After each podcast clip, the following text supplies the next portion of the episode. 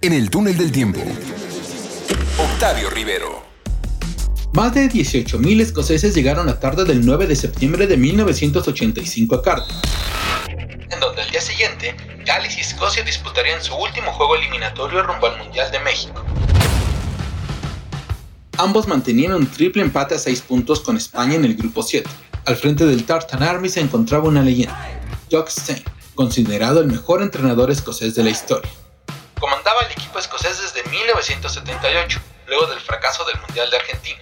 Su trayectoria dirigiendo al Celtic lo situaba en lo más alto. Jugó con ellos seis años, para luego hacerse cargo del equipo juvenil. Pero al ser protestante, tenía pocas posibilidades de dirigir al primer equipo. Sus éxitos en otros clubes hicieron que en 1965 la directiva pasara por alto el tema religioso y lo contratase para dirigir al Albiverde. Ganó 10 ligas de Escocia, 9 de ellas consecutivas. En 1967 llevó a los suyos a la final de la Copa de Europa, en la que derrotaron al Inter de Milán, ganando la primera orejona para los equipos británicos. Ese año se convirtió en el primer entrenador de fútbol que gana todo lo que disputa.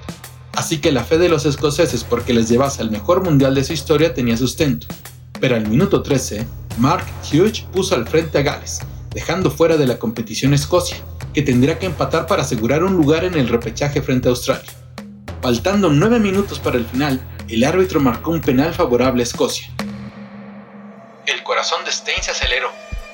El tirador cobró a la derecha. El portero se lanzó al mismo lugar y alcanzó a tocar la pelota pero sin la fuerza suficiente para evitar el empate. Los siguientes nueve minutos fueron intensísimos. El hombre de 62 años veía angustiado desde la banca. Un minuto antes del final, se recargó en uno de los fotógrafos y le pidió ayuda. El árbitro pitó al final. La fiesta se desató entre los escoceses, pero en el túnel, Jock Stein moría en los brazos de su asistente y alumno, un joven entrenador llamado Alex Ferguson. Escocia lloró la partida de su leyenda, pero su pupilo supo llenar sus zapatos. Recuerden que me pueden seguir en redes sociales. Nos escuchamos en el próximo túnel del tiempo.